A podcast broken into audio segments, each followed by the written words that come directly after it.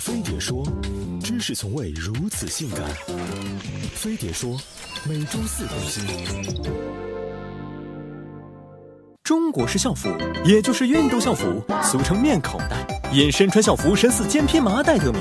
面料经济实用，耐磨耐操，易洗易干。服装配色随机，版型 copy，融合了 oversize、撞色和胶印大 logo 等时尚元素，辨识度高，单纯不做作，在视觉上缩小了贫富差距，款式上消除了男女隔阂，使学生小小年纪就懂得凡事看脸的社会真理。部分学校的快递保安同款校服，更是让学生提前感受就业压力。人们甚至将运动校服不入俗流的气质，比作一种出污泥而不染的食材。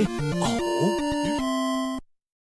于是，中国学生纷纷自降颜值，用吃藕这一行动表达对校服的感情。据调查显示，全国超七成学生不喜欢运动校服，质量差和吃藕是主要原因。那么，为什么中国校服这么吃藕呢？其实，在三十至六十年代，我们的校服也是从文艺民国风到优雅小旗袍、清纯背带裙过渡的。直到一九九三年，教育部校服管理意见明确了朴素实用、体现朝气和谁都穿得进的纲领，运动校服从各地校服中脱颖而出，制霸全国，拉开了吃肉的序幕。抛开颜值这一主观因素和防同学、防老师、防校长这一客观因素，三十年如一日的款式色系奠定了校服吃藕的基础。而国内经济发展不平均、贫富差距大的国情，只有便宜宽大、运动学习一体化的校服，才能保证每个家庭都负担得起。加上长得丑才会多读书和穿得美肯定会早恋的观念，让多数长者为了抑制荷尔蒙、刺激学习欲，宁愿选择丑校服。正所谓天才第一步，吃藕校服裤。校方对校服不重视，和重视的角度太刁钻，也是吃藕的一大主因。我国校服主要由学校向校服企业直接采购，但没有王法的真空地带，就会滋生腐败。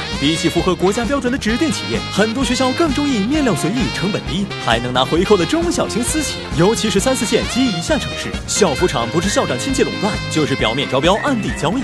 以咸丰县某企业为例，成本几十的校服被教育部、校方、班主任层层揩油，到学生手里价格翻了两三倍。所以喽，回扣都嫌少，哪有心思管好看？好看还要花设计费，不如挑古董款，随便糊个色来的方便快捷。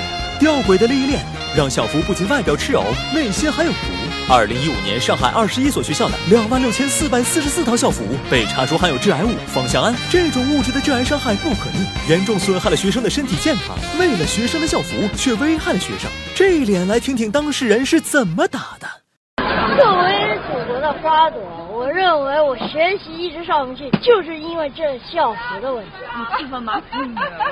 你气不气愤？气愤！家长、学校、企业等多方博弈，成就了宽大、多用、貌似便宜的校服。肮脏的交易又加剧了校服丑还丑的不认真的困局。款式老，质量差，匹个差，尿变开裆苦，遇水即溶，沾汗贴身，冬季清凉，夏季保暖，不透气还吸味儿。抽烟喝酒一抓一个准儿，模糊了轮廓，突出了肉体。一到夏天，无数青涩小伙儿隔衣猜罩杯，在隐约之中横看成岭侧成峰，大小花色各不同。校服能当画板，能当抹布，上得学堂，下得操场，陪我们跑过整个青春，成为我们记忆里最无法替代的一部分。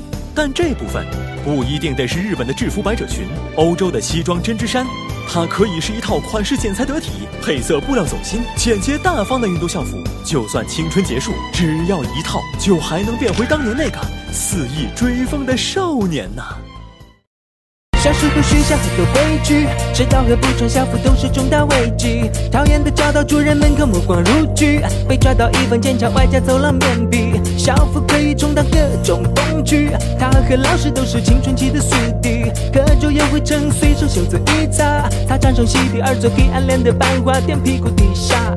比起臃肿过时的校服，我们总更喜欢个性的 T 恤牛仔裤。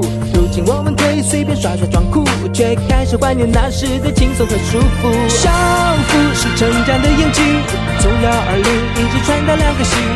放学的时候，它总变得脏兮兮，妈妈的魔力会让她洁白如新。校服是最美的回忆，陪我们度过无忧无虑的年纪。如果说该哭教是最后的叛逆，上面幼稚的签名就是最初的友情。